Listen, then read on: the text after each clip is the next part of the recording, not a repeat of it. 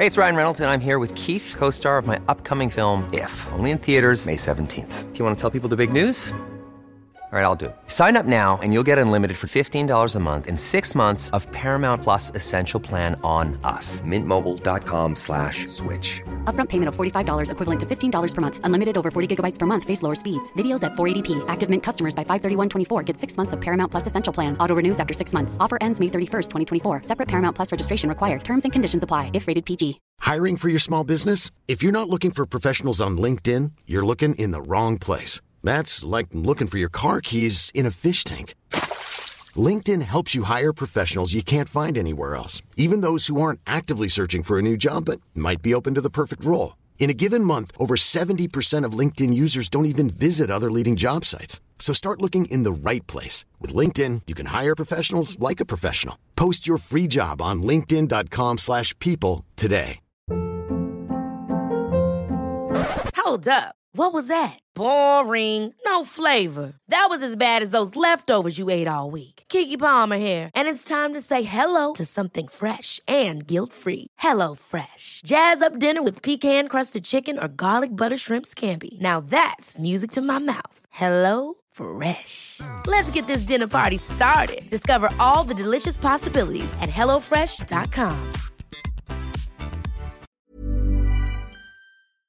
Facebook's safety teams protect billions of people each month. They lead the industry in stopping bad actors online. That's because they've invested more than $13 billion in the last five years, quadrupling their safety and security teams to 40,000 people, and investing in industry leading AI technology to enhance safety on their platforms. It's working. Over the last several months, they've taken action on 1.7 billion fake accounts. 51.7 million violent and graphic posts, 62 million explicit adult posts, 9.3 million drugs and firearms sales posts. But working to reduce harmful and illicit content on their platforms is never done. Keeping your feed safe will continue to be everyone's priority at Facebook. Learn more about how they're helping people connect and share safely at about.fb.com/safety. Hoy tenemos en el podcast a Begoña Pérez eh, de Nana Food, que me encanta tenerla porque es la primera vez que hablamos en el podcast de alimentación y además lo vamos a hacer con una experta, una experta veterinaria, bueno, doctora en veterinaria. Eh, que mm, la verdad es que me parece que hace un trabajo muy bueno de divulgación también a través de su empresa. Ahora nos contará un poco eh, qué es lo que hacen, qué es Nana Food y por qué nació Nana Food. Y bueno, Begoña, bienvenida. Bueno, mil gracias María por invitarme. Eh, estoy súper contenta de que se pueda dar, o sea, que se puedan dar a conocer empresas como, como la nuestra, ¿no? Y proyectos como, como el nuestro.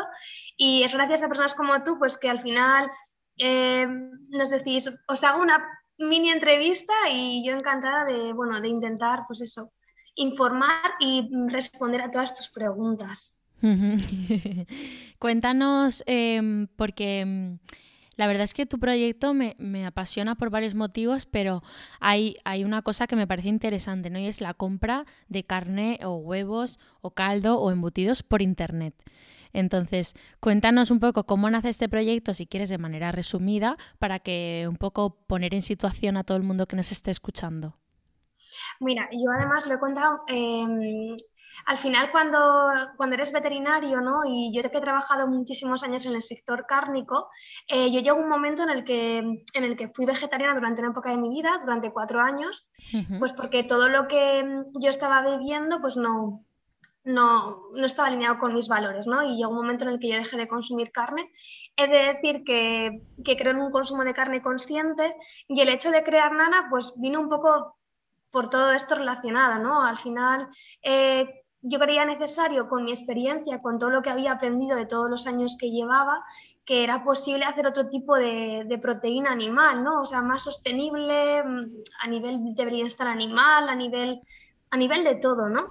Y el tema de hacerlo online, pues al principio sí que mm, lo consideramos como una barrera de entrada, porque al final está clarísimo que todo el mundo queremos eh, ver las cosas, eh, queremos tocarlo, eh, queremos ver lo que nos sirven. Sí. Pero al final creo que, que, la mejor manera de intentar reducir al máximo la huella de carbono, es decir, nosotros tenemos nuestros ganaderos nana, tenemos nuestro obrador y directamente va al cliente, ¿no?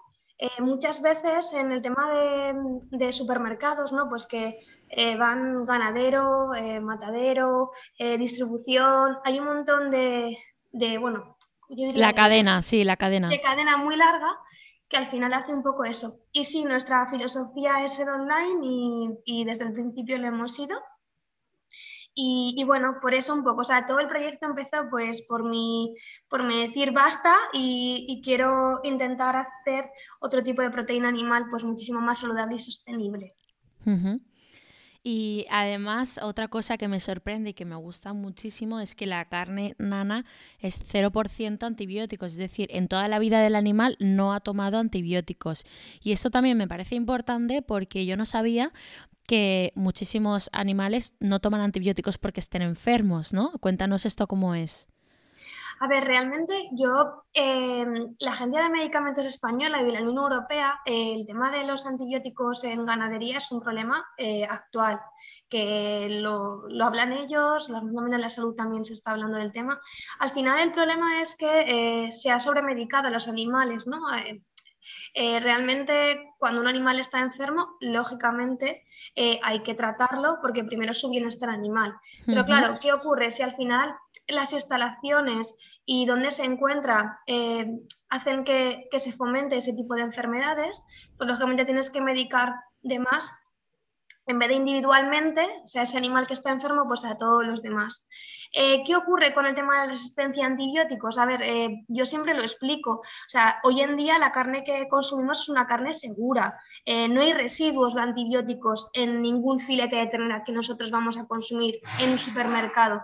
Pero claro, hay una diferencia muy grande y es que sí que existen bacterias resistentes a esos antibióticos. Es decir, un pollo que ha consumido un montón de antibióticos por su forma de producción, nos comemos esa carne y entonces ese pollo ha creado bacterias resistentes a esos antibióticos. ¿Qué ocurre? Que al final los antibióticos son los que son y los que se utilizan para veterinaria son los que se utilizan para humana. Si luego tú te pones enfermo, ese riesgo que existe hoy en día y sobre todo en pediatría lo están viendo, hay ciertos antibióticos que antes podía solucionar una patología como una neumonía o una gastroenteritis en niños y hoy en día no es posible, pues por todo esto, ¿no? Entonces, eh, el que nuestros animales no reciban antibióticos también es lógico. O sea, un animal que vive en libertad, que no vive en, en, granjas, eh, pues que está bien, ¿no? Está sano, eh, es muy difícil que, que ese animal se enferme, ¿no?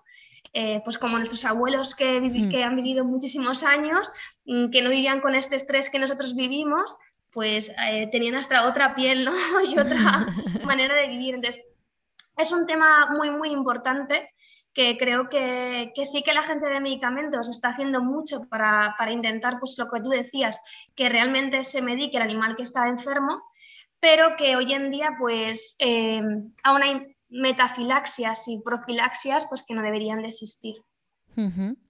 Eh, los animales eh, nana viven en libertad, ¿verdad? Sí, o sea, eso es una de las... O sea, al final es que eh, lo que tú decías antes en, cuando, cuando hablábamos de la proteína animal, o sea, si un animal no vive en libertad, se va a poner enfermo. Si un animal no se alimenta de lo que realmente se tiene que alimentar, se va a poner enfermo. Y al final es una frase que, que, nuestros, que mis anafudas dicen, es que la repites mucho, somos lo que comemos. Eh, digo, pero claro, es que al final un animal también es lo que come, no estamos comiendo su carne. Entonces, si ese animal ha estado bien tratado, eh, vive en libertad, no ha estado estresado, ha caminado, es que estamos comiéndonos, eh, estamos invirtiendo en nuestra salud con esa carne. Entonces, sí que es súper importante que ellos viven en libertad. Y que no se alimenten de, de, cosas que no deberían, ¿no? Eh, por ejemplo, con el tema de las vacas, ¿qué es lo que ocurre? A ver, realmente eh, ya no es el tema de las vacas o los pollos. Yo, por ejemplo, el pollo sí que es muy significativo y siempre lo digo.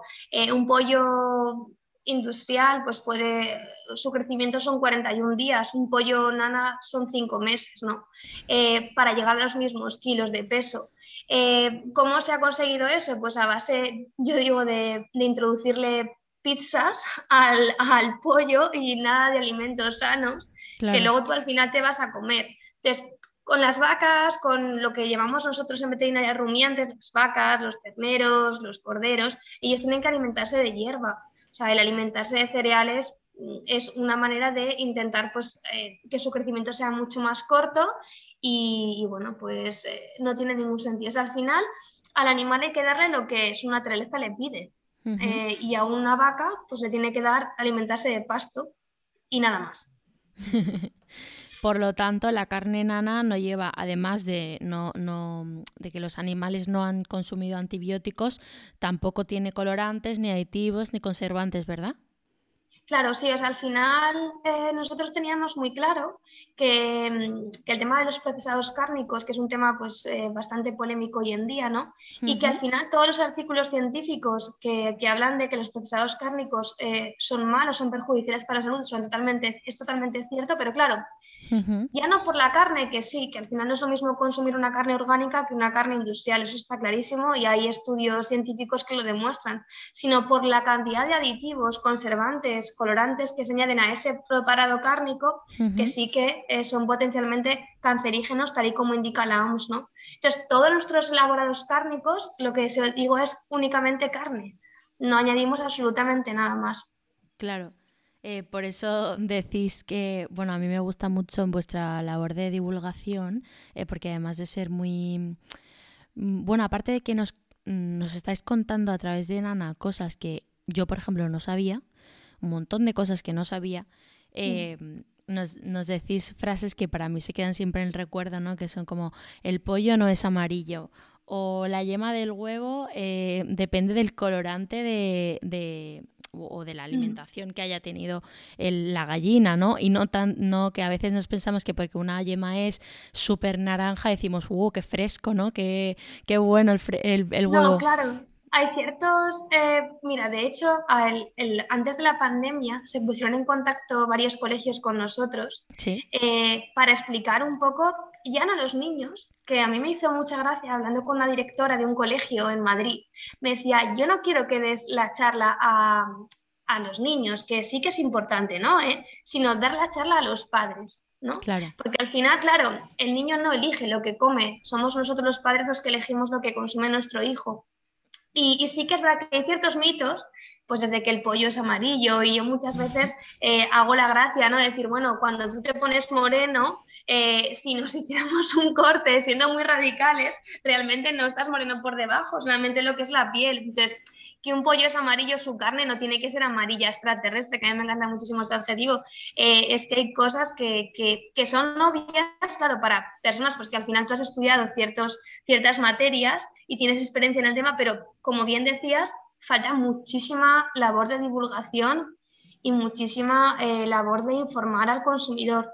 Y sobre todo, no sé si pensarás igual que yo, con el tema de la carne. O sea, hay muchísima desinformación. Eh, que con otros eh, alimentos como una repostería, unas galletas, ahí, ahí te indican toda la información nutricional, todos los ingredientes que llevan y yo soy muy pesada y, y de hecho estamos haciendo mucho hincapié para que cambien el etiquetado eh, a nivel español de la carne y nos digan de dónde viene esa carne, de qué granja viene, dónde se ha criado, cómo se ha criado, qué alimentación ha tenido toda esa información que, es, que yo creo que debería ser obligatoria en el etiquetado. Totalmente. De hecho, a mí me pasa y, era una de las, de las cosas por las que quería traerte al podcast, porque yo cuando voy al súper sí soy una persona que se fija en las etiquetas, pero no porque esté obsesionada, simplemente porque digo, ¿cómo puede haber tanta diferencia entre un producto y otro? ¿no? Eh, entonces yo me fijo y digo, porque yo, por ejemplo, no sé nada de conservantes, no sé nada de estabilizantes, entonces en eso no me fijo, ahora hablaremos de ello, pero sí que es verdad que me fijo mucho pues en el porcentaje de, carne que tienen los embutidos, por ejemplo, y digo, ¿y por qué uno tiene 50 y el otro tiene 95? Y yo digo, wow, esto... O sea, ¿y por qué nadie me está advirtiendo de esto? O sea, si no le doy la vuelta y me fijo en ese pequeño dato, eh, no sé ni lo que estoy comiendo, ¿no?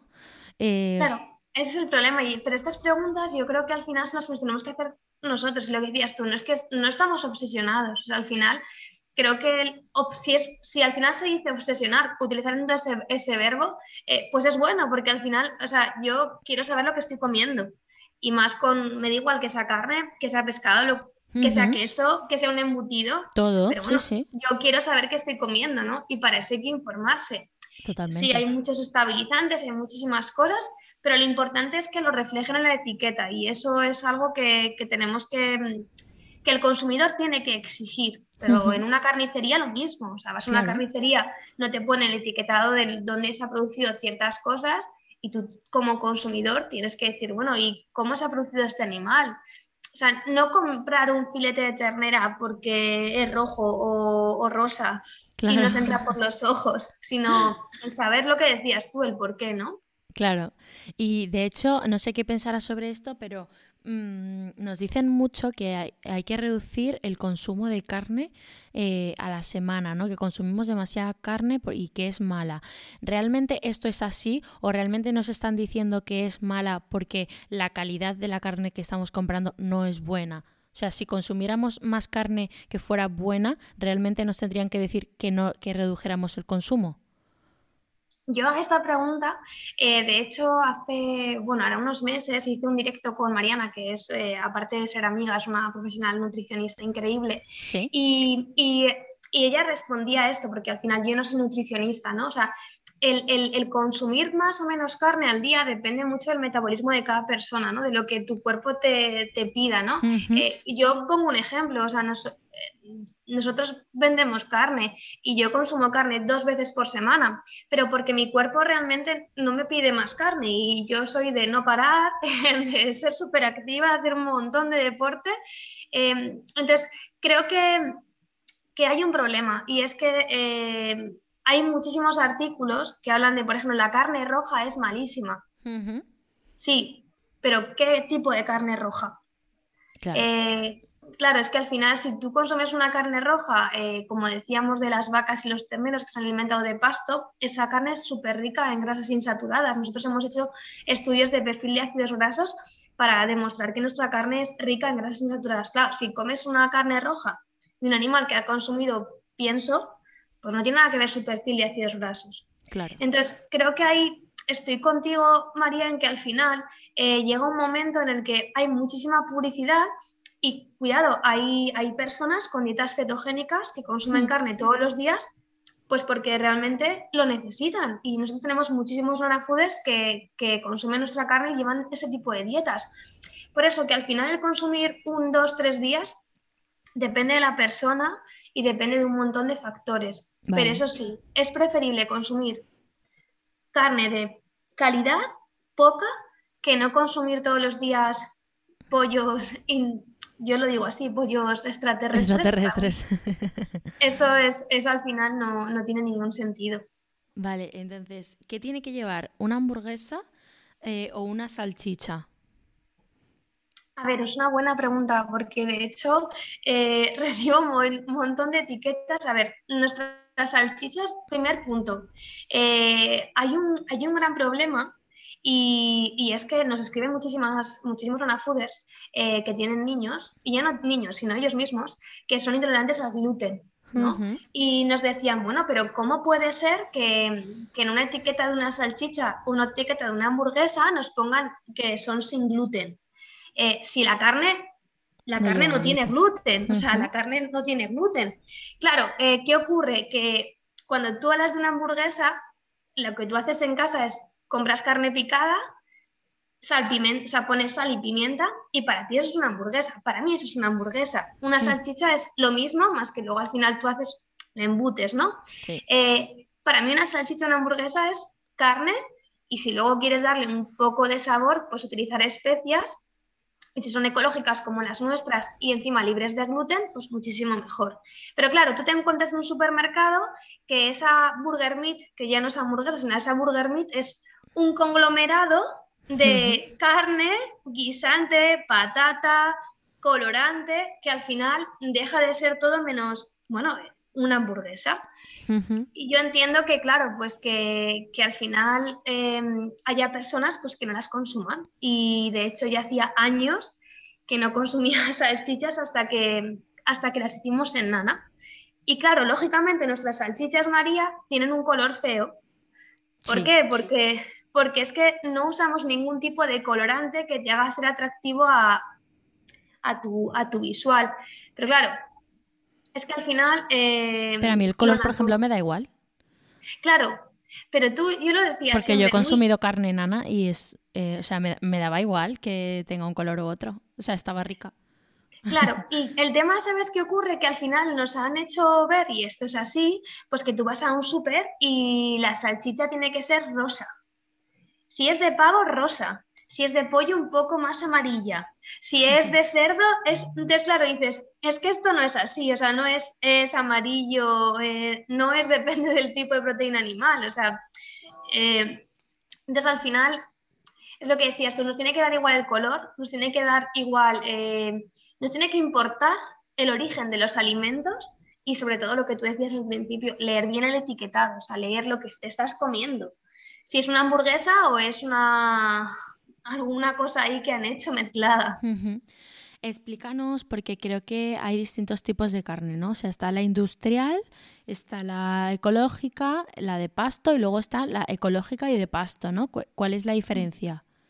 Ahora, o sea, hay un, y a mí me parece genial, hay una, bueno, no sé cómo diría, una filosofía eh, en la que se habla de carne de pasto. O sea, yo creo que esto es importante diferenciarlo, ¿no? Tenemos lo que es la carne industrial, que yo llamo carne industrial, es una carne que puedes encontrar en cualquier supermercado, eh, en el que el animal ha recibido pienso, ya sea pollo, pavo, eh, cerdo o cualquier otro tipo de animal.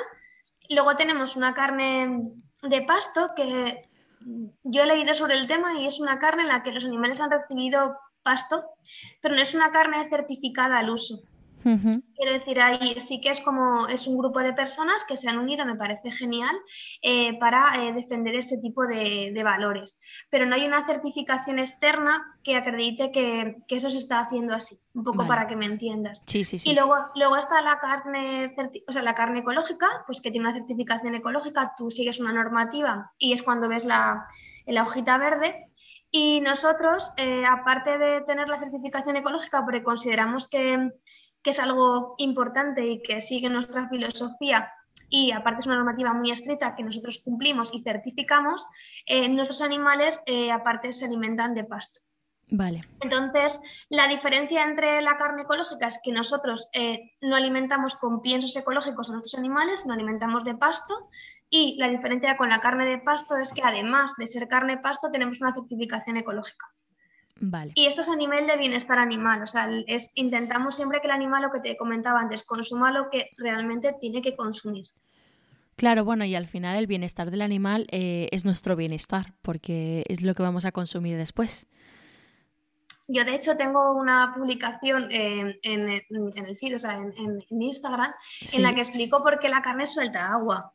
Y, y es y yo lo asemejo mucho cuando nosotros, o sea, una persona retiene agua, o sea, tienes retención de líquidos, ¿no? Sí. Y porque no, porque no, no haces deporte, eh, porque te alimentas mal. Entonces, al final, el que un animal suelte, o sea, que una carne suelte agua es porque ese animal tiene retención de líquidos. Y lo explico así, ¿no? Y es que es la realidad. Entonces, claro, una carne de un animal como los nuestros no te va a soltar nunca agua. Entonces, va todo como muy unido, ¿no? Vale. Eh, pasamos, si te parece, al, a mi tema favorito, el de los embutidos. Eh, eh, ¿Cuánto porcentaje de carne tiene que llevar cualquier embutido? Claro, esto es un tema en el que yo a los nutricionistas em, creo que han hecho una labor increíble de divulgación y, de hecho cada vez somos más personas las que somos eh, más conscientes de lo que comemos gracias a ellos, ¿no? Eh, antes yo creo que era impensable el ponerte a leer una etiqueta y hay muchísimos nutricionistas que hacen una labor que yo desde aquí eh, chapó. Pero sí que es verdad que aparte de interpretar unas calorías o un porcentaje, hay que ir más allá. Vale. Cuando hablamos de un porcentaje de embutido, por supuestísimo que más del 90% tiene que tener, pero claro, lo que tienes que plantearte es ese 90-95%, ¿qué tipo de carne es? O sea, puede ser un 99% de carne, pero esa carne de ese embutido que han utilizado para llegar a ese 99%. Y es más, eh, ¿qué hay detrás? ¿Qué agentes extraterrestres están uniéndose a ese embutido? Entonces, aparte de, por supuesto que el porcentaje de carne tiene que ser un 90% mínimo, tienes que preguntarte lo que hay detrás, ¿no? Entonces eso es un poco en el tema de los embutidos, que cuando muchas veces hay nutricionistas que te indican, no, al, no, coger el que más eh, porcentaje tenga, sí y no. Sí, no, hay que preguntarse más cosas. Vale, ¿cómo qué cosas? Por ejemplo, pues si ese embutido mm, lleva algún tipo de conservante como unos sulfitos, unos fosfatos, un tipo de colorantes, eh, si ese embutido en ese 99% aparte lleva un, tema de grasas añadidas. Y luego hay una cosa que también eh, nosotros desde Nana sí que lo indicamos en, nuestros productos, es de qué pieza de carne tú has hecho ese, ese embutido. Un jamón cocido, por ejemplo. Un jamón cocido eh, que al final eh, puede llegar a ser una mezcla de diferentes tipos de carne del cerdo, o sea, desde restos hasta jamón, si es que lleva. Eh, nosotros únicamente utilizamos el jamón del cerdo para hacer el jamón cocido. Parece una locura porque después, no sé, si se llama jamón cocido, tienen que hacerlo del jamón. No. O sea, la palabra de jamón cocido es simplemente la referencia al producto que utilizan. Entonces, es muy importante, o a mí me encantaría que me indicaran, y hay eh, productos que así lo hacen, cuidado, hay empresas que lo hacen, como nosotros, que te indican qué pieza del animal han utilizado para hacer ese jamón cocido. Quien te dice jamón cocido te dice María pechuga de pavo, pechuga de pollo, que muchas veces es la pechuga, exactamente. Vale.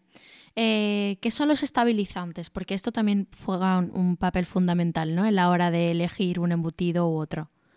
Al final, eh, los estabilizantes o incluso yo te diría más los colorantes eh, hacen que tú veas un, jolín, yo siempre lo digo, pero una salchicha de una salchicha o un embutido de peluquería, o sea, totalmente perfecto, o sea, ha salido de la peluquería y tú lo vas totalmente perfecto, o sea, con el color del tinte ideal, eh, con el color, o sea, ya estás con tus rizos. Entonces, esos estabilizantes, yo pongo estos ejemplos porque sí creo que son mucho más entendibles, ¿no? Si empieza a explicar cosas técnicas, pero es como si salieran de peluquería.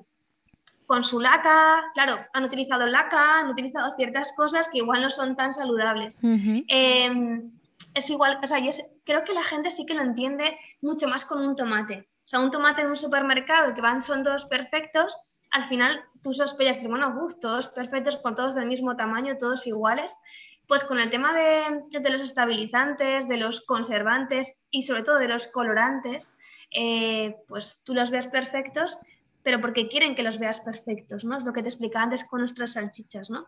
Em, y es un poco, o sea, al final lo que se pretende en este tipo de cosas es pues que al final utilizando cualquier carne del animal, tú veas un color homogéneo y ya, te puedo decir, María, que cada parte del animal, cada pieza de un cerdo, cada pieza de una ternera es totalmente diferente de color.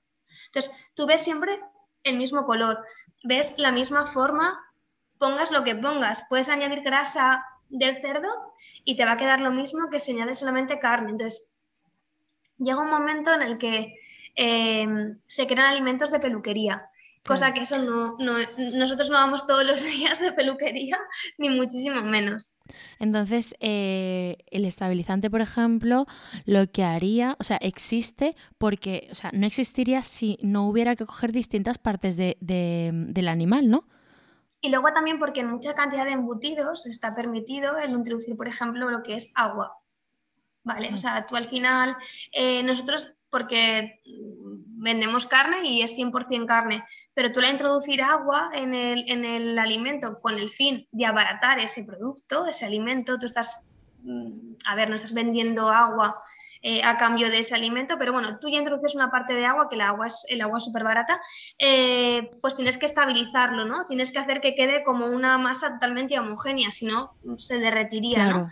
Entonces, este tipo de estabilizantes te permiten utilizar ciertos ingredientes, pues que mm, si nosotros que utilizamos únicamente en las salchichas de cerdo, por ejemplo, jamón cocido, tú lo picas y te queda totalmente estable porque es una masa completamente homogénea. Claro. Es lo que decíamos, ¿no? Es, te permite introducir ciertos ingredientes que no son del todo pues ese jamón cocido eh, origen natural, ¿no? Vale. Eh, tenemos dos tipos, ¿no? De estabilizantes. Eh, tenemos artificiales y tenemos naturales, ¿no? Porque es importante fijarse en que los que lleven sean naturales y no artificiales. Vale, pero esto, esto, mira María, ahora que lo preguntas, eh, es muy importante y de hecho hay muchos estabilizantes naturales que se utilizan incluso en, a, nivel de alimentos ecológicos que son súper interesantes. Incluso te diría que a nivel de lácteos, a nivel de quesos, eh, cuando hablamos de cuajos, por ejemplo, de cuajo vegetal, cuajo animal, cuajo microbiano, pues al final todo lo que viene de los vegetales, el cuajo vegetal, eh, son cosas naturales que nos están dando las plantas. Entonces, sí que es importante, sí que es verdad, María, que es muchas veces eh, muy difícil de determinar con la etiqueta si procede de algo vegetal o de algo animal. Y luego hay una cosa importante. Eh, hay ciertos alimentos en los cuales no hace falta introducir eh, estabilizantes, ni hace falta utilizar conservantes, porque los estabilizantes son perjudiciales, por supuesto que sí, sobre todo los que son más químicos. Pero cuando hablamos de conservantes, yo siempre lo digo, pero el mejor conservante del mundo es la congelación. Y más cuando hablamos de proteína animal. O sea, bueno, tú compras un producto que se caduca en siete días, bueno, pues si no quieres que se caduque, congélalo, que te va a aguantar mínimo tres meses. Y, no hay ningún químico, simplemente es un proceso de congelación. Entonces, hay ciertas cosas, hay ciertos alimentos en los cuales no es necesario ese tipo de estabilizantes, ni ese tipo de conservantes. Vale ese tipo de colorantes. De hecho, no en vuestros embutidos no, no hay, ¿verdad? No, nosotros no usamos ningún tipo de conservante, colorante ni aditivo. Los únicos conservantes naturales que utilizamos son las especias ecológicas que se utilizaban hace muchísimos años para conservar los alimentos y utilizamos pues nuez moscada, que tiene un montón de propiedades naturales de conservación, canela, pimienta blanca, pimienta negra son especias ecológicas, lo que tú comentabas con eh, los, estabilizantes naturales, bueno, son conservantes naturales que se han utilizado toda la vida, pimentón. Entonces, em, y con eso, lo que digo yo siempre, si nosotros podemos hacer este tipo de alimentos, cualquiera puede hacerlos. O sea, no, no, no, no, es, no es complicado, ¿no? Decías también que los conservantes eh, también juegan un papel fundamental, en este caso, en, los embutidos y que tampoco deberían estar, ¿no? Y, creo que uno de los que más has hablado en, en, la cuenta de Instagram de Nana Food es el E250, que es el nitrito de sodio, ¿no? Los nitritos, sí. Y, y mm. los sulfitos también he hablado mucho de ellos. Vale. Al final son son conservantes que cuando hay un artículo súper interesante de la OMS eh, que habla de los, de los embutidos y preparados cárnicos, ¿no? Creo que lo hemos hablado al principio del podcast, ¿no? Eh, hmm. que, que, nos comentaba y nos dice la OMS que hay, hay, hay evidencias científicas eh, que nos indican que esos preparados cárnicos pueden provocar pues, diferentes tipos de cáncer. Claro, al final ellos siempre, si tú te lees todo el artículo bien, de una forma estricta, eh, vas a ver que no se refieren a que la carne provoca eso, ¿no? Sino este tipo de nitritos, nitratos, sulfitos son los que el consumo abusivo eh, pueden llegar a producir ciertos tipos de cánceres eh, y ciertos tipos de alteraciones em, a nivel de salud digestivos. entonces, quiero decir que al final em, ¿Por qué se utilizan ese tipo de conservantes? Pues por una cosa muy sencilla. Al final, eh, si una hamburguesa nana mm, tiene una vida útil de ocho días, eh, si introdujéramos ese tipo de conservantes eh, químicos, podría tener una vida útil de un mes. Claro. Entonces, claro, al final ese aumento de vida útil es sacrificando ciertas eh, no tiene, o sea, para mí, eh, cuidado, como veterinaria, no tiene ningún sentido el utilizarlos. Sí que es verdad, lo digo siempre, hay cierto tipo de conservantes muy, muy, muy seleccionados y en según qué tipo de alimentos em, que sí que son necesarios, ¿no? Porque hay ciertos tipos de bacterias como el Clostridium y cierto tipo de, bacterias que pueden afectar a nivel humano y en cierto tipo de alimentos sí que son necesarios, pero eso es una necesidad y está demostrado de que es una necesidad eh, para evitar eh, riesgos a nivel alimentarios. Pero una cosa es una necesidad a nivel alimentario y otra cosa es porque queremos aumentar la vida útil a un mes y así eh, hacer partidas más grandes. Son dos cosas distintas. Eh, como has comentado antes, eh, no solo era importante ¿no? el porcentaje de, carne que lleva un embutido, entonces, sí, o sea, ¿cómo podemos elegir entre uno y otro? Uno que tenga un 99% y otro que tenga un 94%, por ejemplo. Por ejemplo, en nuestros embutidos no tienen un 99% de carne. No, no tienen un 99% de carne. Pero ¿qué ocurre? Que al final eh, nuestros embutidos no tienen ningún tipo de conservante, no tienen ningún tipo de colorante, no tienen ningún tipo de aditivo. Entonces, eh, yo al final creo que uno de los tips que nosotros siempre damos es que sea cualquier embutido el que nosotros escojamos, que únicamente lleve carne. Por supuesto, más, cuando hablamos de más del 90%, ya hablamos de un producto que, es, que está bien. Porque el 75%, cuando hablamos de un producto del 70%, 70% por ejemplo, incluso ya el 50%, el resto no suele ser carne. Lo que te comentaba suele ser patatas, guisantes, otro tipo de eh, proteína em, de soja, suelen utilizar muchísimo. Entonces no es carne. Pero después hay que leerlo de... Lo, yo es lo que digo siempre, si la etiqueta es muy cortita, perfecto. Perfecto. Estamos yendo por buen camino. Si tenemos ahí un testamento, cuidado porque no sabemos lo que nos estamos comiendo. Es creo que el mejor tip es que la etiqueta sea cortita y, si es cortita seguro que lo que hay ahí sabemos interpretarlo porque lo hemos leído muchas veces. ¿Y por qué a veces llevan azúcar o sal? Claro, esa es una pregunta buenísima que de hecho me han preguntado muchísimo porque nuestros embutidos cocidos llevan azúcar. Eh, aunque lleven azúcar, nuestros embutidos cocidos llevan una, proporción súper, súper pequeña. Introducimos panela, que no deja de ser también eh, un producto, o sea, no deja de ser azúcar pero porque los embutidos cocidos en su proceso de fabricación eh, hay cierto tipo de bacterias que gracias al azúcar y esto se utiliza hace muchísimos años, eh, lo que hacen es retener ese agua, el azúcar o la sal, por ejemplo, los embutidos curados retiene ese agua y al final hay que pensar que las bacterias les encanta vivir en, ambientes húmedos. Entonces, si utilizamos azúcar o utilizamos, por ejemplo, sal, eh, son dos eh, conservantes naturales que se han utilizado muchísimos años y de esta manera nos evitamos utilizar los sulfitos, los nitratos, los nitritos. Entonces, claro, hay que diferenciar una cosa. Podemos encontrarnos una pechuga de pavo que eh, aparte de llevar eh, sulfitos, nitritos, nitratos, lleva azúcar. Cuidadito, porque ahí lo que nos están haciendo es endulzarnos para no saber exactamente qué estamos comiendo. Pero si en un embutido cocido o en un embutido curado nos encontramos sal y azúcar, pero ningún otro tipo de conservante, es que lo han utilizado por su proceso de fabricación, porque al final así evitan y evitan riesgos a nivel de seguridad alimentaria, porque está claro que hay que hacerlo así. Entonces, hay que diferenciar esas cosas. ¿eh? Pueden introducirnos azúcar y sal para que nuestro gusto sea mm, no saber muy bien qué estamos comiendo, eh, o bien para eh, un tema de fabricación. Y mucha gente desconoce que se utiliza por eso. Eh, de hecho, nosotros en nuestros embutidos curados no introducimos azúcar porque lo que hay que introducir es sal para evitar cualquier tema a nivel alimentario y en los embutidos cocidos sí que usamos azúcar y no usamos sal. Vale. ¿Y qué opinas de los productos eh, reducidos en sal o bajo en sal?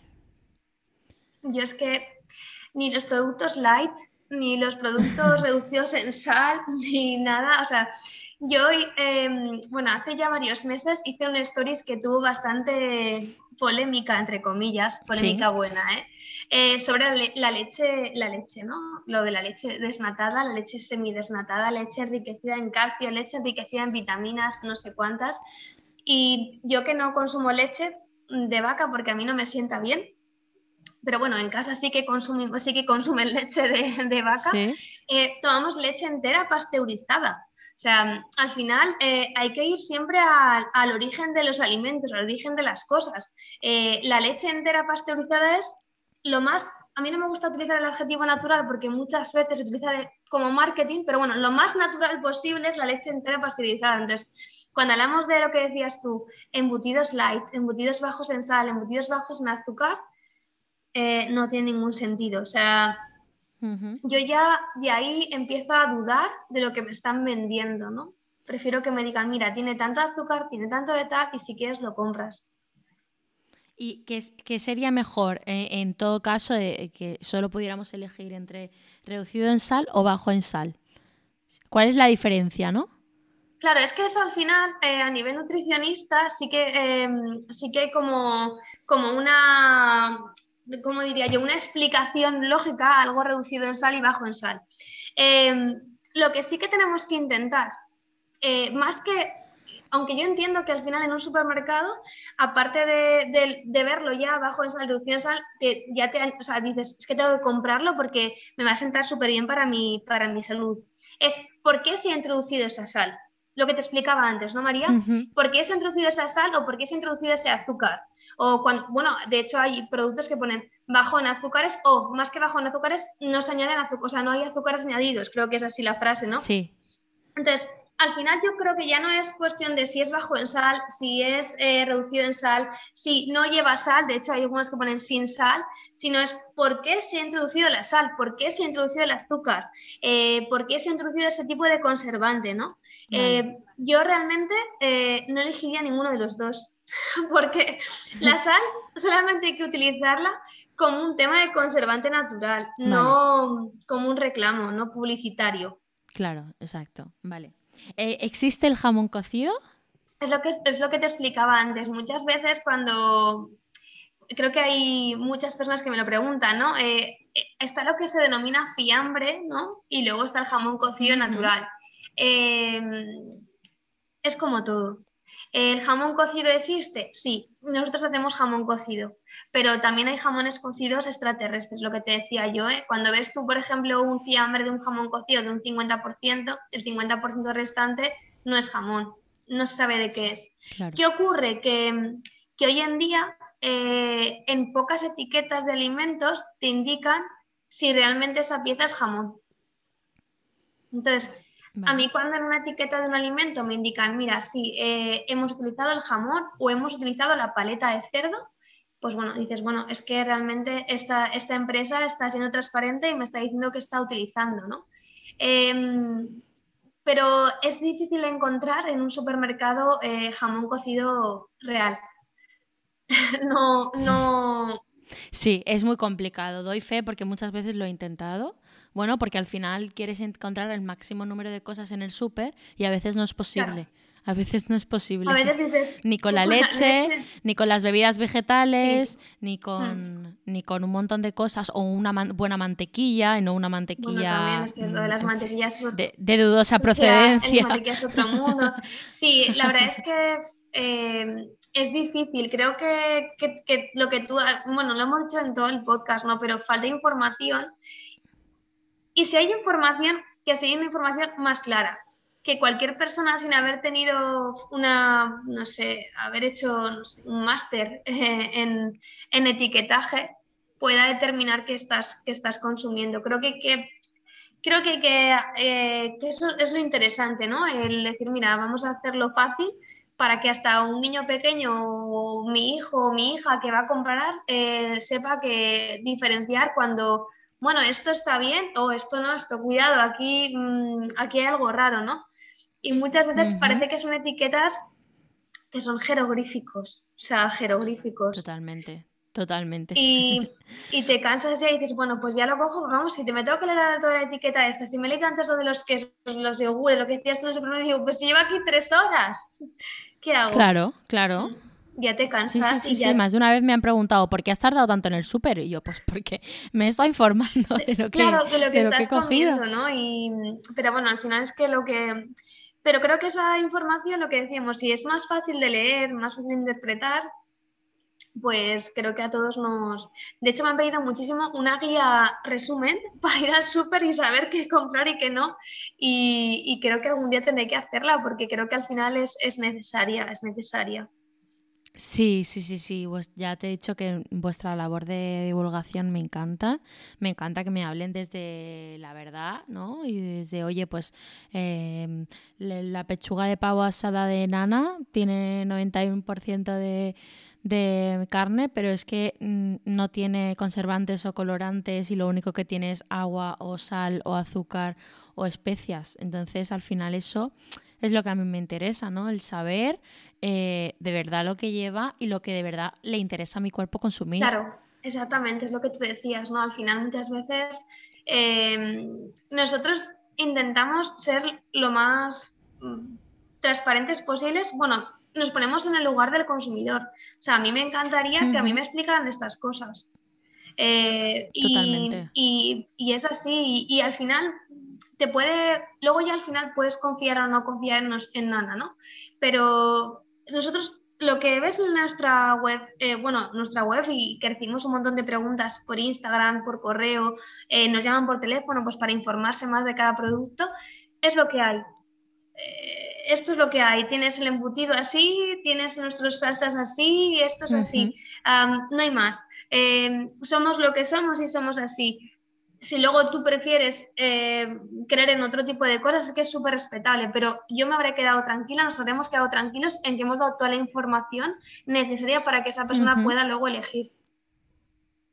Otra cosa que me encanta mm, y de la que habéis hablado mucho es de seguridad alimentaria y de la contaminación cruzada, ¿no? Que muchas veces en muchos sitios o carnicerías que utilizan a lo mejor una picadora para eh, picar tanto la carne de pollo como la carne de ternera y eso en realidad no, no, o sea, no es muy fiable. A ver, y es que al final creo que mm, la carne de la carne de ave, la carne de, pollo y es como cuando o de pavo o incluso cuando yo hablo de los huevos, que la gente le va a coger miedo a los pobres huevos, eh, son ciertos tipos de carne y los huevos en sí, pues que a nivel de riesgos alimentarios son más altos que puede ser cualquier otro tipo de carne.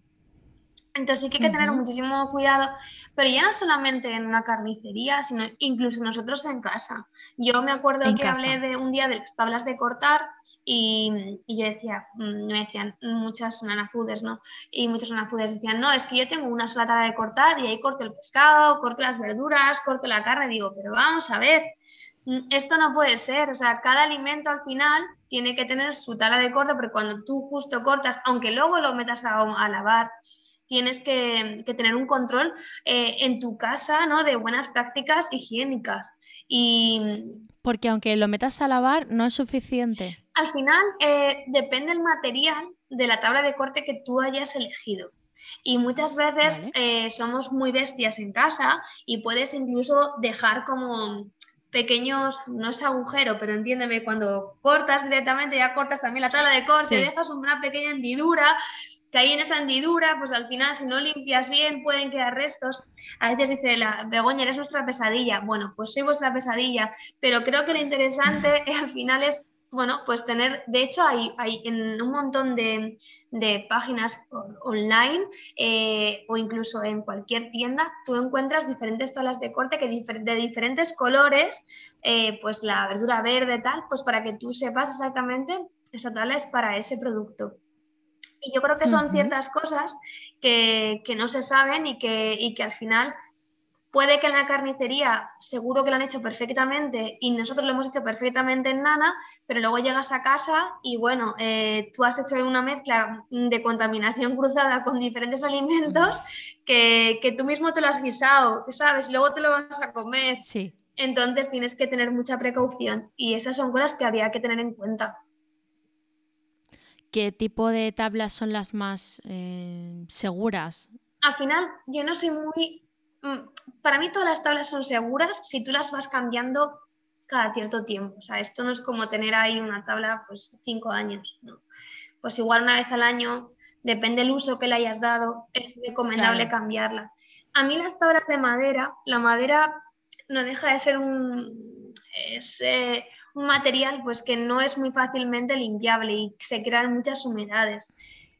Yo creo que al fin... Y absorbe, absorbe también. Entonces, al final sí que es verdad que me preguntan muchísimo, bueno, ¿y qué tal esos estudios? Yo es que al final soy de probar todo que me funcione, pero lo más importante es renovarlo, o sea, es ir renovando continuamente esas tablas pues no sé, cuando veas que ya llega un momento que dices, bueno, es que ya tiene un montón de lavados, tengo que renovarla.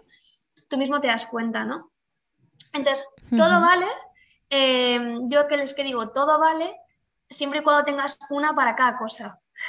no una, una multitarea, ¿no? Em, entonces sí, sí, sí que al final creo que todas las tablas pueden llegar a ser, además tienen muchísimos materiales con muchísima resistencia y sobre todo que sean fácil, fácilmente limpiables. Vale, o sea que por ejemplo las de bambú pues serían más aconsejables para verduras. Las de bambú yo tengo para bambú, para verduras, pero nunca las usaría para carne. No, porque al final el mismo jugo de la carne o incluso para pescado. Las de bambú son geniales, por ejemplo, para verduras y las utilizo muchísimo. También para según qué tipo de verduras. Eh, y si no, pues lo que hemos dicho, o sea, cualquier tipo de estas que van con colorines, porque así no nos, eh, no se, al final sabemos exactamente que la verde es para tal y la roja para tal, porque luego a veces las cambiamos y tampoco es el caso. Mm. ¿Y la carne se puede lavar? No. Vale. Es una de las que quede claro. no. De hecho, em, es una de las... Eh, a mí me ha sorprendido muchísimo cuando a veces yo hago las preguntas, ¿no? Para preparar los temas, eh, porque los temas que yo voy sacando son preguntas que me van haciendo nuestros nanafooders. Entonces, bueno, eh, Begoña, es que eh, las pechugas de pollena el otro día las puse debajo del grifo y dije, madre mía. Em, no, al final el problema no es que laves las pechugas porque luego al final te van a quedar ahí súper chuchurrías, sino que estás contaminando todas las superficies de la cocina, ¿no? Entonces, no hay que lavar nunca la carne. Eh, sobre todo lo que son pollo, pavo, no hay que lavarlo nunca, igual que no hay que lavar nunca los huevos, eh, son cosas que son pequeños mitos que yo creo que antes nuestras abuelas, bueno, yo mi abuela nunca lo hacía, pero yo me decían muchas veces, no, es que mi abuela lavaba todo y tal, y bueno, digo, pues esto era antiguamente, eh, ahora no hay que hacerlo, en absoluto, nunca hay que lavar la carne. Vale.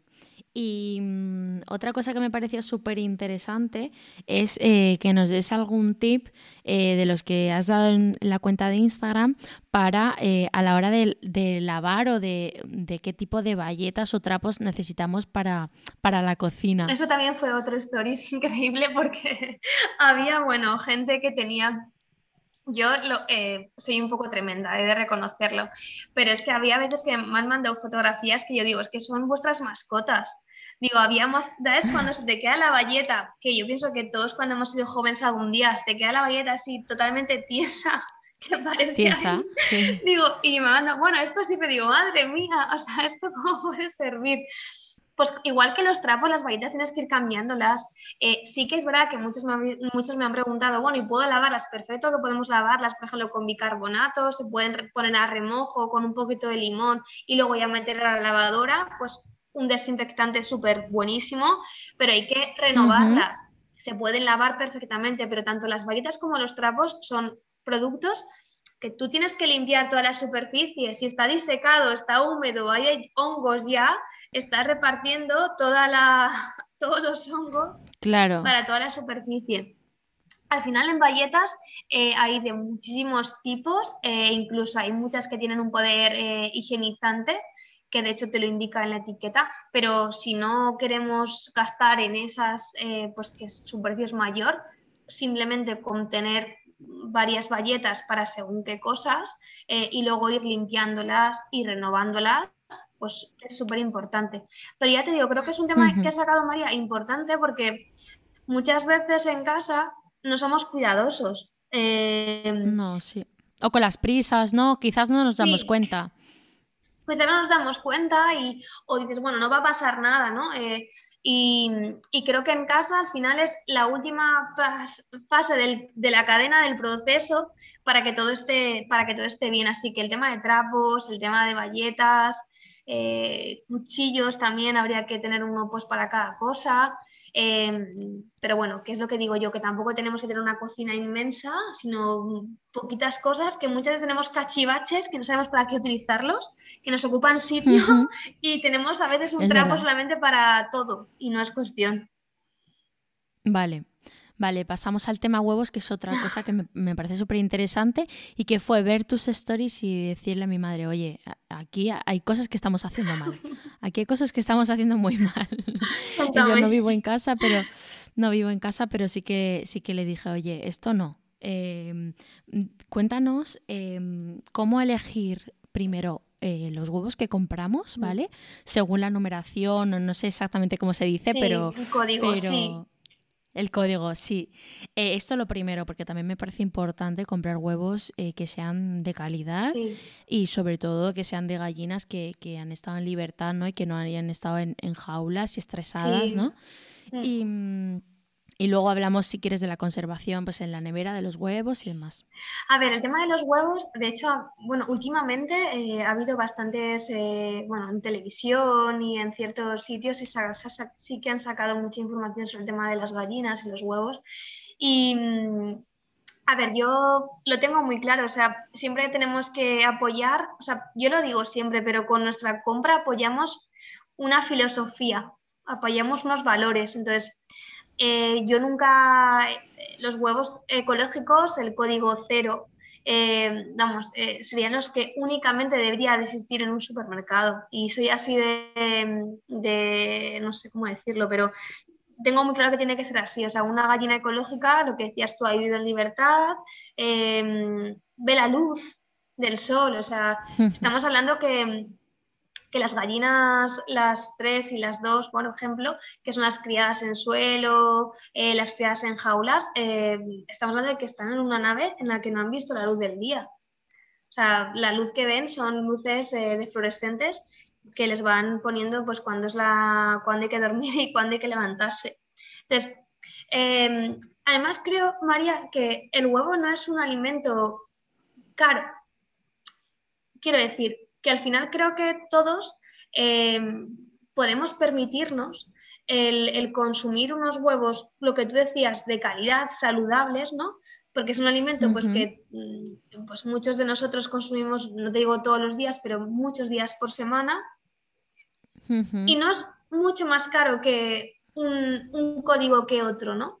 Em, igual que, por ejemplo, los huevos camperos, que no tiene nada que ver con un huevo ecológico. Eh, un huevo campero, la diferencia es que sí que ha visto la luz, por supuestísimo, la gallina sí que vive en libertad, pero esa gallina es alimentado de pienso que no es ecológico. O sea, entonces, claro, eh, y la diferencia entre un huevo campero muchas veces, yo me he encontrado en supermercados que es incluso superior el, precio que un huevo ecológico y a nivel de, calidad de ese huevo no tiene nada que ver. Entonces, creo que ahí en el tema de los huevos si el consumidor eh, realmente eh, supiera eh, los beneficios que tiene el consumir huevos ecológicos, totalmente estoy convencida de que al cabo de unos en poquitos años no existirían más que huevos ecológicos. Em, y muchas empresas que producen mm, de otra forma, pues igual cambiarían su modelo de producción a producir huevos pensando en la gallina, ¿no? Em, Totalmente. Entonces creo que es un alimento que todos, mínimo uno o dos días a la semana, incluso tres, lo tomamos para el desayuno, para cenar, para comer, para cualquier cosa. Para un montón de cosas y es súper saludable. Entonces creo que ahí sí que es verdad que, bueno, que hay que... Aunque creo que te digo una cosa, eh, María, creo que en todo lo que es un sector de animal, creo que es en lo que más está haciendo hincapié y, están dando sus frutos, ¿eh? porque cada vez más gente ya sabe distinguir entre el código 0, y pues este es el código 1, el código 2, o pues el 3, y ya saben lo que significa. Entonces, algo se está haciendo bien, ¿no? Cosa que a mí me... Sí, de hecho, te diría incluso que en algún supermercado eh, creo que ya no he visto código 3. Alguna vez me ha pasado que no he visto. Cierto. Mm, en algunos ya no O sea, he visto la mayoría que he visto han sido uno.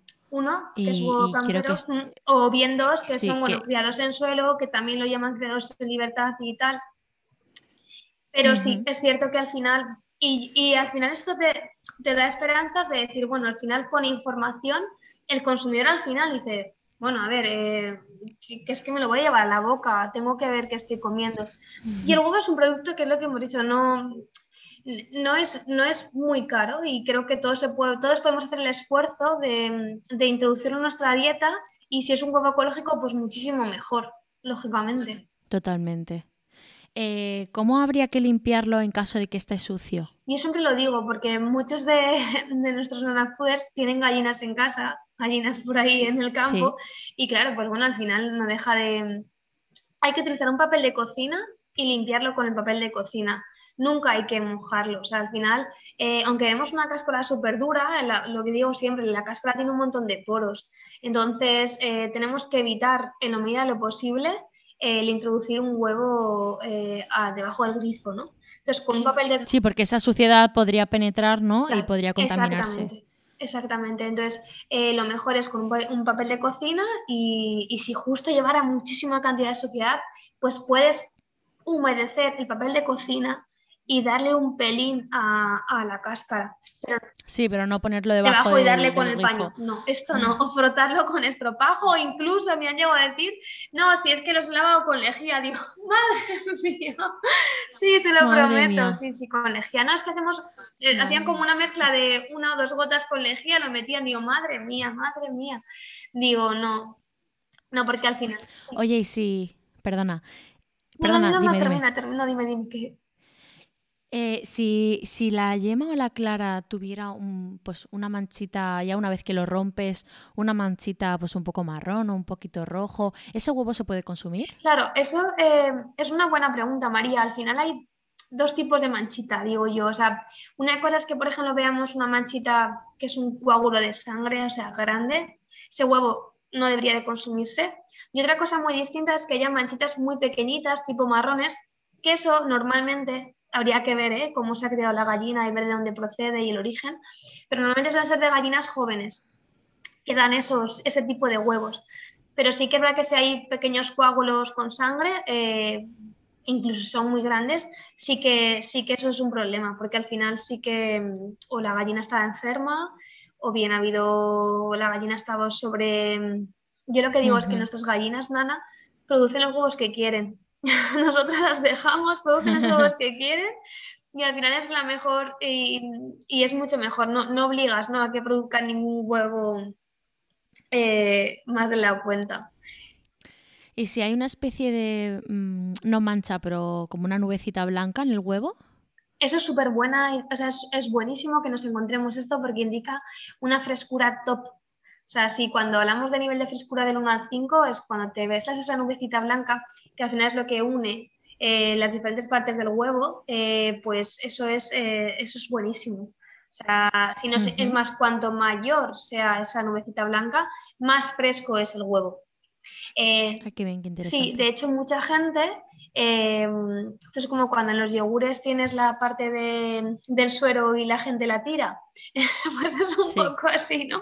Eh, es, cierto, no hay que tirar nunca lo del suero de los yogures, pues igualmente tampoco tienes que tirar un, huevo con una yema pues además es que se ve, cuando un huevo está fresco se, se, nota a simple vista, ¿sabes? La yema totalmente perfecta, concentrada, la clara, que no se dispersa, sino que está siempre formada em, y es que además se nota, o sea, es que es, que es alucinante. ¿Hasta cuándo podemos consumir un huevo? Pues esto es muy buena pregunta también. Em, al final es que los huevos eh, depende muchísimo porque hay muchísima gente que me dice, no, es que yo como tengo gallinas, eh, puedo estar cierto tiempo. A ver, realmente eh, hay una fecha en la que está, que indica cada huevera, indica la empresa.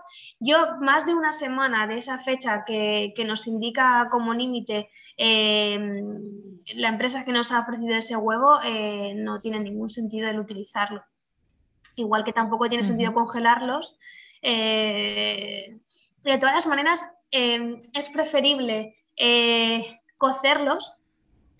Y cuando hablamos de cocer los huevos, que sí que hay, hay artículos que indican que pueden estar una semana cocidos, yo creo, o sea, yo creo no, yo sé que más de dos días eh, a nivel alimentario no es recomendable. Entonces, bueno, si tenemos muchos huevos, pues te haces una tortilla de patata eh, para toda la familia y ya lo tienes pero sí que hay que intentar en todos los alimentos el, respetar las fechas que nos indican el fabricante. Vale, vale, vale. Es que a mí el huevo me parece un producto que es bastante peligroso también y creo que hay que saber muy bien cómo tratarlo, cómo conservarlo, cómo guardarlo, eh, cómo cocinarlo incluso. Mm. Y, creo que hay muchas cosas. Es que a mí me ha pasado que me he encontrado, pues lo que te decía, un huevo con manchita y decía, mm, este huevo ¿qué hago con él? ¿Lo tiro? No lo quiero desperdiciar, pero tampoco sé si me puede sentar mal. Entonces, como que te quedas un poco sin saber y este tipo de información me parece súper interesante. O sea, yo he hecho miles de pantallazos en, la cuenta de Nanafood y me los voy guardando ahí en plan, no sé, por en plan recordatorio o por si acaso se me olvida o voy enseñando, oye, no laves el huevo, oye, no, no hagas esto. No, pero el hecho, no, María, lo que dices es que al final todos los temas que van saliendo em, son temas que sacáis vosotros, o sea, dudas que al final nos surgen y que y que muchas veces, yo a veces lo, al, equipo les digo, digo, pero ¿cómo voy a hablar de esto? Y el equipo, ¿no? Eh, que nos juntamos eh, por las mañanas un poco para, para ver todo, ¿no? Cómo organizar. No, no, dice, pero acá es que yo tampoco lo sé, Bego, ¿cómo, cómo tengo que hacerlo? si yo tampoco sé cómo tengo que guardar y después digo, entonces sí que al final tengo que hablar del tema en Stories porque sé que es una pregunta importante, ¿no? Claro. Claro, que muchas veces no Claro, que no es, no es una duda. Mm. Es que todo el mundo tiene duda acerca de esto, ¿no? Mm. Bueno, o no tiene duda, que es peor, y entonces lo hacen como lo llevan haciendo un montón de tiempo, mm. Porque claro, son absolutamente pues, pues ignorantes de, de, que existe otra cosa, otra manera de hacerlo. Pero ahora cada vez me gusta más porque recibo un montón de mensajes de me da un poco vergüenza comentarte esto y hacerte esta pregunta, porque sé que igual, y, les digo, digo, a ver, es que esta pregunta no solamente me la has hecho tú, digo, me la ha hecho muchísima gente y lo que decías, tú has tenido la suficiente valentía y querer informarte, decir, bueno, le voy a preguntar, eh, porque al final y eso no es vergüenza, lo que decías tú es querer informarte ¿no? de, mm. cosas que no son, que son dudas eh, reales de muchísima gente y que gracias a esas preguntas que nos hacen, pues mucha gente sale de dudas. Totalmente. Oye, ¿y si un huevo viene roto o un poco cascado? Mm, esa pregunta sí que también es importante. A ver, eh, nosotros eh, di que nuestra huevera es súper resistente a todos los eh, repartidores del mundo mundiales y aparte es una huevera que nosotros hemos, hemos ideado em, y diseñado para que tú puedas conservarlos perfectamente allí pero puede darse el caso en el que, eh, por circunstancias, incluso tú mismo, pues justo lo pongas ahí y se rompa un pelín. Yo tengo la garantía y la, de que nuestros huevos no les pasa absolutamente nada porque sé cuál ha sido su proceso de, de producción. Pero si nos ocurre en un supermercado, a ver, si justo hay una pequeña rotura en la cáscara muy pequeñita, ahí no pasa nada. Y siempre que el huevo sea fresco. Pero si eh, justo no es eh, si es una rotura muy grande, es mejor tirarlo, porque al final ha podido entrar ahí cualquier eh, bacteria, cualquier cosa, ¿no? Pues que al final ese producto ha estado abierto sin ningún tipo de protección. Claro, entonces, eh, ¿los huevos hay que, hay que conservarlos siempre en el frigorífico? sí, por supuestísimo que sí. Como digo yo, a veces digo no rotundo, pues este es un sí rotundo.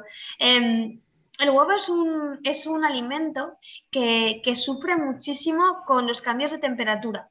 Eh, lo que no queremos, y lo digo y para un poco tono irónico, no, no queremos tener huevos enfriados en casa. Em, a una temperatura de verano, que estamos aquí a treinta y tantos grados, esto puede llegar a ser horrible para él. Eh, pero por eso cuando hablo de las hueveras del frigorífico, que ya he hablado muchísimo de ellas, para mí son hueveras que no deberían de existir, las de la puerta, porque ahí estamos todo el rato abriendo la puerta. Entonces, el huevo tiene que estar siempre a una temperatura estable y siempre en refrigeración.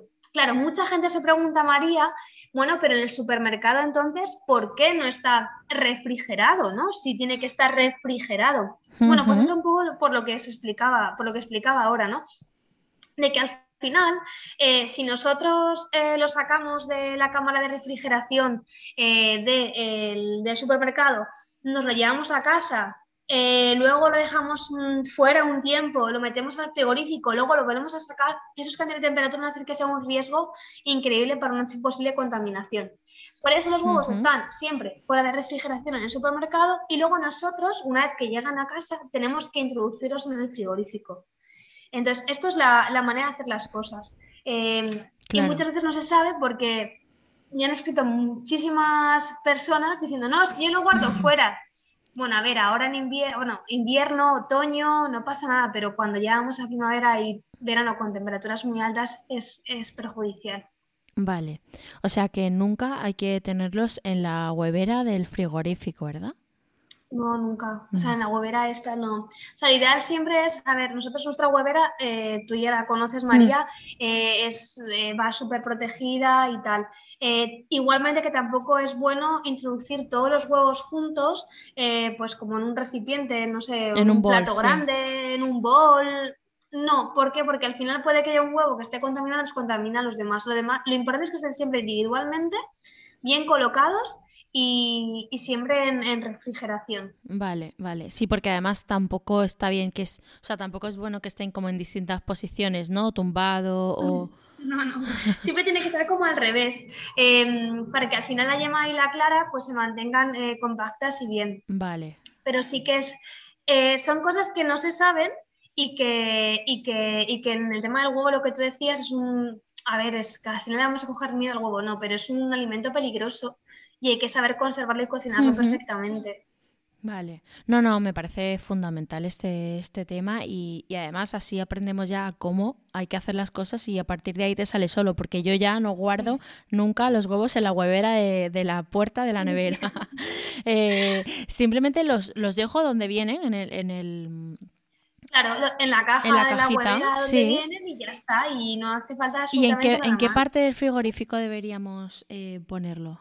A ver, yo siempre, de hecho, hice un directo de cómo colocar los alimentos en el frigorífico, porque también los, fabricantes de los frigoríficos deberían a veces de preguntar a, pues, y supongo que preguntarán a expertos un poco del tema, pero siempre hay que colocarlo en la parte de arriba.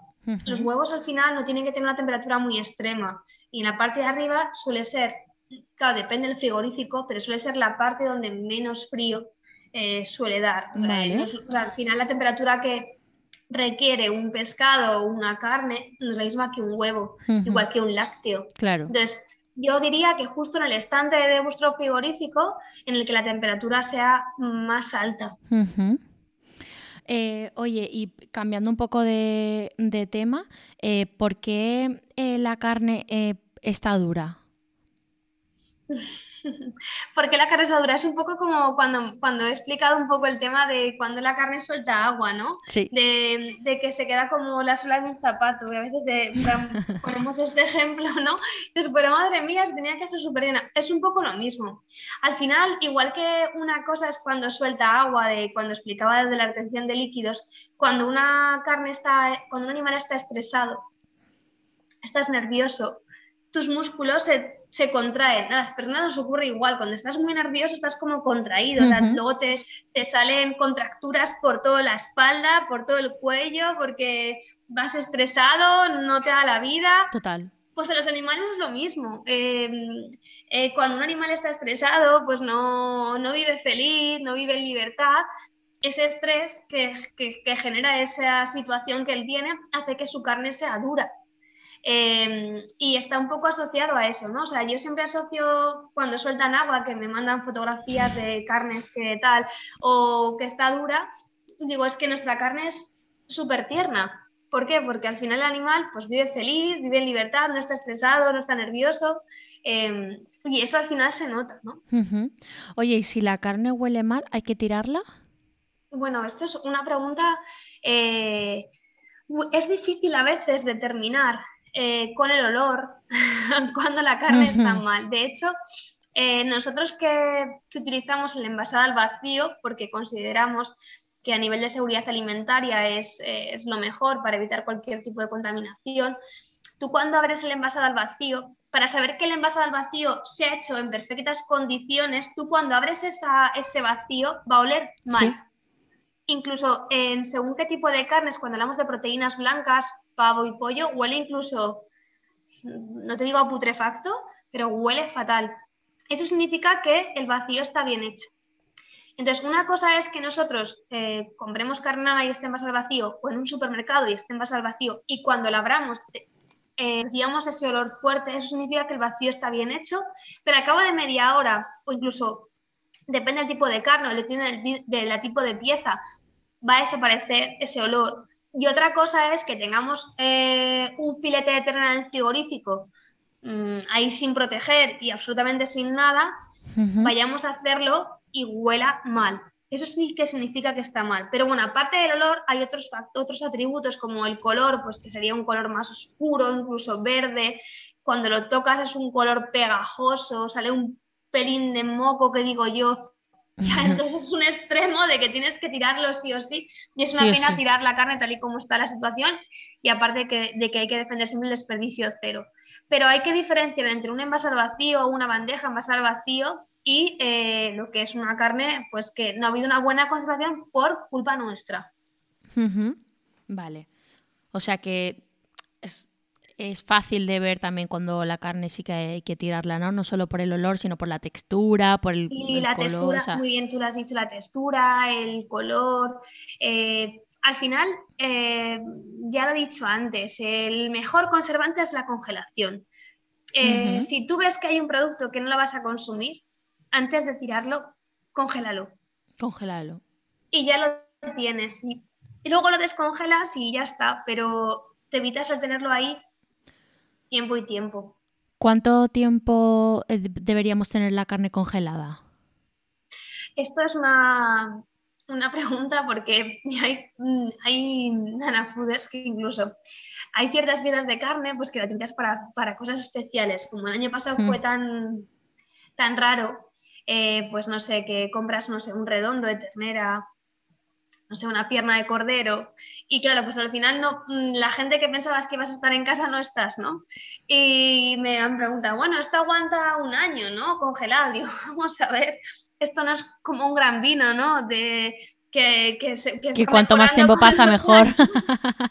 Digo, esto no es así, ¿no? O sea, al final hay que, a ver, hay, hay habría que especificar muchos matices, ¿eh? pero bueno, hablando así como tips para que todo el mundo no nos, no nos equivoquemos, cuando hablamos de carnes blancas, pavo, pollo, em, tres meses está bien. O sea, la carne em, microbiológicamente no va a pasar nunca nada, aunque esté más tiempo, pero claro, a nivel de sabor, a nivel nutricional, a nivel de todos los aspectos, se va perdiendo conforme pasan muchos meses de congelación. Claro es que es mucho tiempo. Claro, y cuando hablamos de carnes, eh, pues como el cordero, la ternera, incluso el cerdo, cinco meses nos aguanta perfectamente.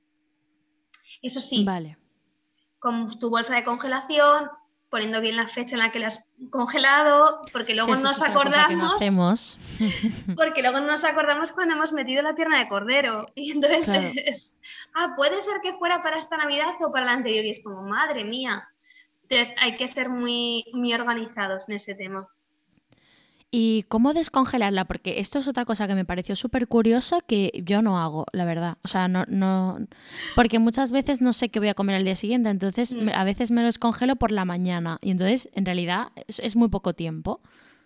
Es, a ver, depende del tipo de carne. Por ejemplo, si vas a descongelar unas pechugas de pollo, unas 8 horas o así, sí que se descongelan. Eh, pero una pieza de ternera, por ejemplo, no. A ver, eh, la descongelación eh, es, un, es, un, proceso súper importante. porque al final es un poco lo que hablábamos de los trapos y, y, las tablas de corte. O sea, si no descongelamos bien la carne, podemos tener un riesgo importante. Entonces, cuando se descongela la carne, tiene que estar el filete descongelado.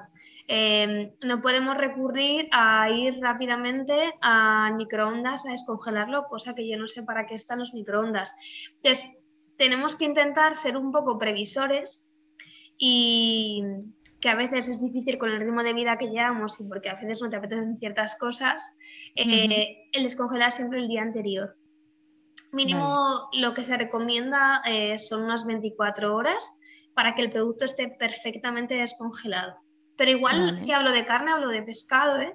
eh o cualquier otro tipo de alimento. Vale. Bueno, ha sido un placer. Eh, Igualmente. Me faltan, me faltan unas preguntitas para cuestionario final, que te voy a freír a preguntas. ¿Vas a salir con la cabeza? No, no. Vas a salir con la cabeza. Que a mí me encanta hablar, ya ves. es que estas preguntas. Sí, gracias. Es que estas preguntas se las hago a todos mis invitados, entonces me parece fundamental y sobre todo para desconectar un poco de, todo el tema que ha sido bastante intenso y yo creo que van a tener que tomar muchas notas. Em, espero. ¿A quién admiras, Begoña? Pues mira, em, yo no soy, eh, desde muy joven, nunca he sido fan de nada, ni de, ninguna persona en sí, ¿no? Em, te diría que ahora mismo soy fan de los emprendedores, ¿no?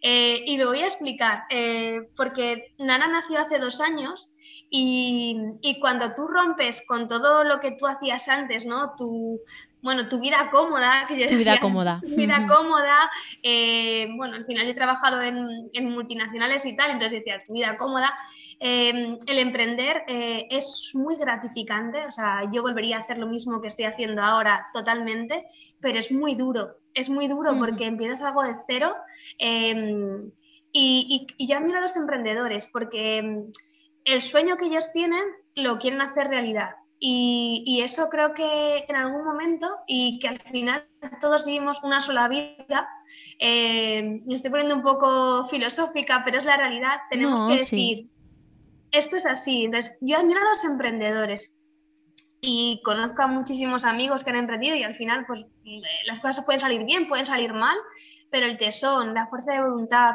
y, lo, bonito de emprender, eh, María, es que te encuentras a gente por el camino que te ayuda sin esperar nada a cambio.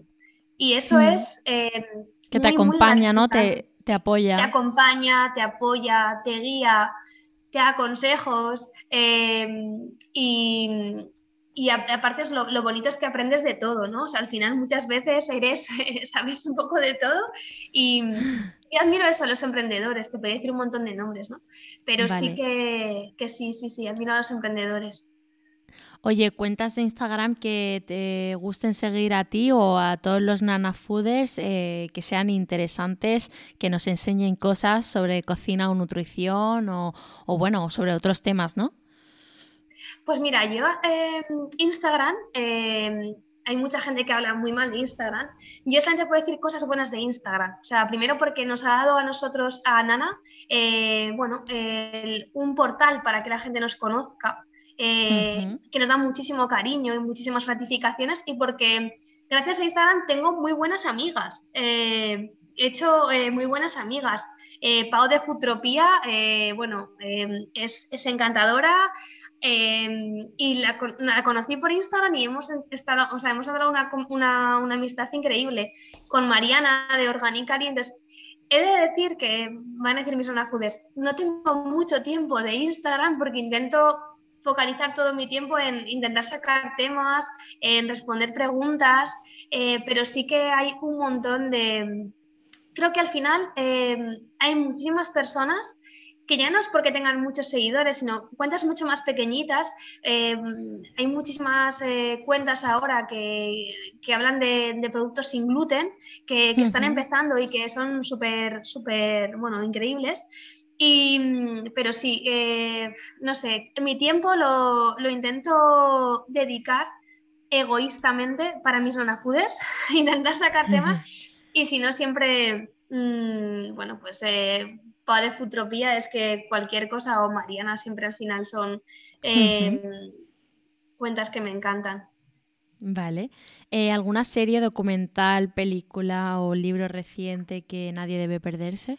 Luis, Ahora, últimamente, si me dices, ¿qué libro te estás leyendo? Te diría, hace cuatro o cinco años, te diría, tengo encima de la mesilla cuatro o cinco libros y, ahora em, te digo, o sea, por, soy un poco tremenda, pero lo que tengo encima de la mesilla, eh, como estamos en continua investigación y al final cuando tu trabajo te encanta y te ilusiona tanto como me ilusiona a mí, eh, tengo muchísimos libros de cocina, eh, porque nuestra idea mm, a corto o medio plazo es ir sacando productos nuevos y saludables. Y bueno, sé, el de Elka, por ejemplo, eh, también, o sea, son, hay libros que, que, son top y que tienes que tener porque son comida saludable.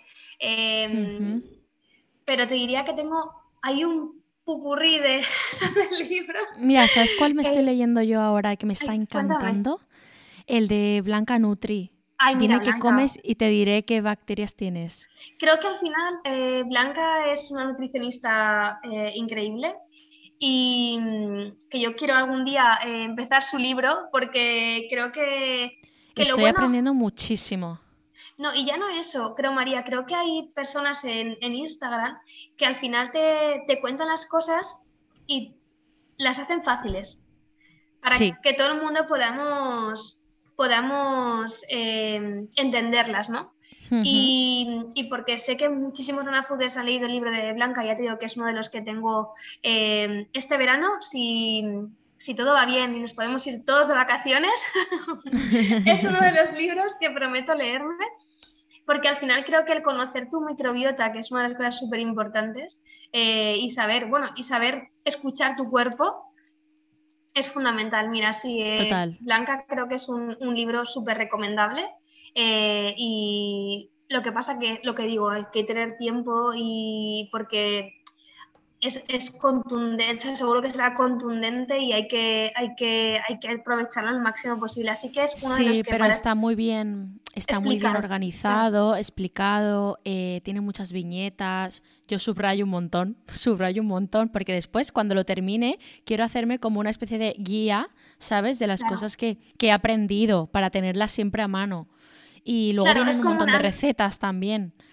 Y lo bueno es que al final em, es lo que, lo que te decía antes, que, Blanca explica las cosas y que todo el mundo podemos entenderlo, ¿no? O sea, mm, que hay veces que, que, empiezas a leer cualquier libro mucho más técnico y vas por la quinta hoja y dices, pero madre mía, si es que no me he enterado de nada, parece que está en chino o en otro idioma que no conozco. pero sí, además con Blanca la verdad es que que sí que, hemos hablado muchas veces. Eh, yo he hablado mucho con, hablo con ella y bueno, pues em, creo que la labor que se hace en redes sociales es muy importante porque es la única manera de que, de que seamos conscientes. Eh, por eso cuando hay gente que habla mal de Instagram, digo, pero es que Instagram tiene, a ver, sí que hay cuentas que supongo que no aportarán nada o a, gente que no aportarán nada, pero otras que sí. Entonces creo que hay nutricionistas, ya os digo, que, que son súper eh, súper increíbles. Sí. ¿Alguna serie documental o algo que hayas visto o que nos puedas recomendar? Mira, yo voy a decir aquí ahora un secreto, eh, ya que estamos aquí en confianza. Yo eh, desde muy pequeña quería ser veterinaria y entonces a mí todos los documentales de animales, a mí es que me relajan, te lo prometo. O sea, es como cuando llevo una, una, semana de, madre mía, me pongo a ver un documental de, no sé, de lo que quiera ser, me da igual que sean tiburones, que sean, están en la selva, y, y veo muchísimos documentales de animales, porque desde muy pequeñita, pues claro, era... Y, más que series, que no sé de engancharme mucho a las series, em, y sé que ahora hay un montón de series y tal, em, soy más de, más de documentales de animales, que van a decir. y, y, es que me encanta, ¿no? Me encanta. Bueno, supongo que es un poco algo que vives desde dentro y que, aunque sí que es verdad que María, hay un montón de series ahora que recomiendan. De hecho, a mí me recomiendan las y Dicen, no, esta serie y tal. Y yo. Mm, mm, hay veces que no. ¿Cuándo? ¿Cuándo? No, claro, ¿cuándo? ¿Cuándo? No, prefiero verme un. A mí es que me relaja muchísimo, la verdad es que ver animales. Me encantaría, por supuesto, poder viajar, que es una de las cosas que, que yo he hecho muchísimo muchísimo, muchísimo. Cada año viajamos a un sitio distinto y es algo que he hecho muchísimo de menos, muchísimo de menos con todo el tema de la pandemia. Sí, yo creo que un poco todos. Eh, me has dicho antes que escuchabas podcast más alguna vez. Eh, eh ¿Cuáles escuchas tú? Pues mira, al final, eh, de hecho yo conocí todo el tema de los podcasts porque creo que lo hemos hablado antes. Eh, Zubi fue nuestro, nos hizo nuestro primer podcast y me, me hizo muchísima ilusión porque nada, no tenía ni un año de vida y pues todos los que hacen Zubi es que me parecen súper interesantes. Y lo que más me gusta de ellas es que al final son temas totalmente diferentes. O sea, que una semana te hablan de, pastelería, que hablaron de la pastelería Mallorca, me pareció. Mallorca. Me encantó el podcast que les hicieron. Em, otro día te hablan, pues, de Lucía, de, fotografía. Otro día te hablan, bueno, de un montón de, diferentes temas que es, o sea, muy guays. Yo es que no puedo Totalmente. todo bueno, más buenísimo de ellas, que son geniales. Y, y escucho los de ellas, sí, sí, sí, sí. ¿Y a quién te gustaría escuchar en este podcast? Uy, eh, pues mira, acabas de decir em, que la primer, tu primera, la primera persona que se ha dado un poco de alimentación, ¿no? Era, era yo. Pues me faltaría, pues, por ejemplo, a Blanca, Blanca, Blanca Nutri, yo me encantaría que la entrevistaras. algún otro nutricionista, ¿no? Que hablara un poco del tema. Em, no sé, ya te he dicho Mariana también. Sí, vale. Son cierto tipo de, personas em, que, que, o Paola de Futropía, ya te digo, son gente que como son amigas, ¿no? Pero son gente que, que cuando hablas con ellas eh, lo bueno que tiene es que te transmiten muchas cosas, ¿no? Eh, pero sí que creo mm, que, es necesario, y más ahora que estamos comiendo mucho en casa, sí. que nos hablen de nutrición. ¿No? Un poco, pues Blanca al final creo que sería un, un puntazo el que, el que viniera. Ciudad a la que te gustaría viajar cuando esto pase, que me has dicho que tienes muchas ganas de viajar. Madre mía, más que ciudad, eh, país. País, ¿vale? Japón, o sea, es uno de los que. Japón es uno de los, de los países que tenemos pendiente. Qué guay. Y bueno, me da igual, Argentina también. O sea, es que yo he viajado muchísimo, pero me faltan muchas cosas por, por ver. Y yo igual, no sé, igual. Me falta muchísimo. Aunque te digo, mm, me dices ciudad, eh, Roma, o sea, aunque es que está aquí al lado, ¿sabes? O me da igual. O incluso ahora que no podemos irnos, bueno, eh, yo se lo decía a, mi familia, ¿no? Eh, a mi marido decía, digo, eh, digo es que tengo muy claro que cuando, porque nosotros hemos estado en Zaragoza muy confinados, bueno, como todas las ciudades, para mí mi mejor sitio favorito del mundo y he viajado muchísimo es Zara de los Atunes. Entonces mi primer sitio al que viajaría es a Zara de los Atunes.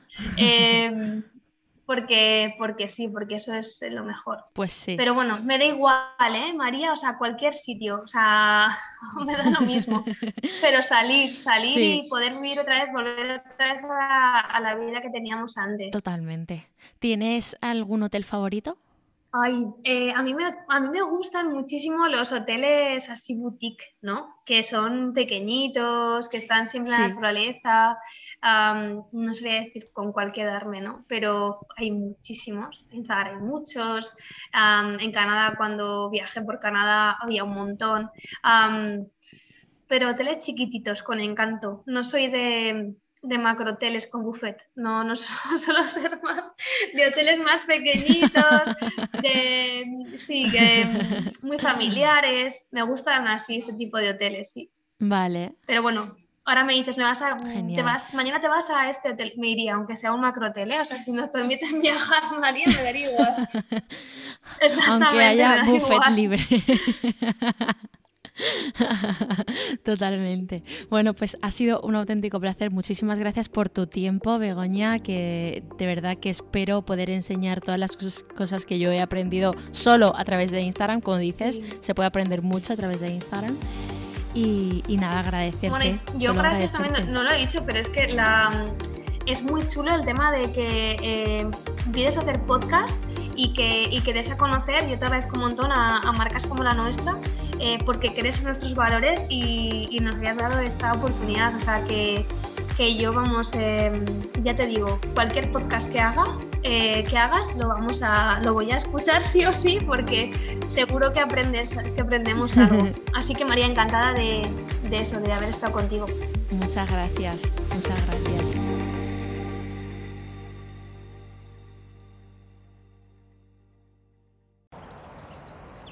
Please walk Sparky for me? No way. I'll throw in a caramel frappe. Ooh, make it a large. Deal. Get a sweet deal. $2 any size McCafe beverage on the McDonald's app. Between you and me, Sparky, I would have walked you for free.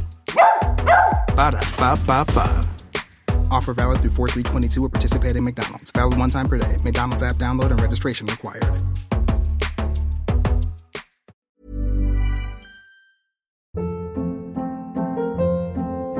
Hold up. What was that? Boring. No flavor. That was as bad as those leftovers you ate all week. Kiki Palmer here, and it's time to say hello to something fresh and guilt-free. Hello Fresh. Jazz up dinner with pecan-crusted chicken or garlic butter shrimp scampi. Now that's music to my mouth. Hello Fresh. Let's get this dinner party started. Discover all the delicious possibilities at hellofresh.com. If you're looking for plump lips that last, you need to know about Juvederm lip fillers. With Juvederm Volbella XC and Juvederm Ultra XC, your lip look, whether it's subtle or bold, can last up to one full year with optimal treatment and no additional maintenance. Find a licensed specialist and see if it's right for you at juvederm.com today. That's J U V E D E R M.com. Add fullness to lips in adults over 21 with Juvederm Volbella XC or Juvederm Ultra XC. Do not use if you have severe allergies or a history of severe allergic reactions, or if you're allergic to lidocaine or the proteins used in Juvederm. Tell your doctor if you have a history of scarring or taking medicines that decrease the body's immune response or that can prolong bleeding. Common side effects include injection site redness, swelling, pain, tenderness, firmness, lumps, bumps, bruising, discoloration, or itching. As with all fillers, there's a rare risk of unintentional injection into a blood vessel, which can cause vision abnormalities, blindness, stroke, temporary scabs, or scarring. For full important safety information, visit juvederm.com. Mom deserves the best, and there's no better place to shop for Mother's Day than Whole Foods Market. They're your destination for unbeatable savings, from premium gifts to show-stopping flowers and irresistible desserts. Start by saving 33% with Prime on all body care and candles. Then get a 15-stem bunch of tulips for just $9.99 each with Prime. Round out Mom's menu with festive rosé, irresistible berry chantilly cake, and more special treats. Come celebrate Mother's Day at Whole Foods Market.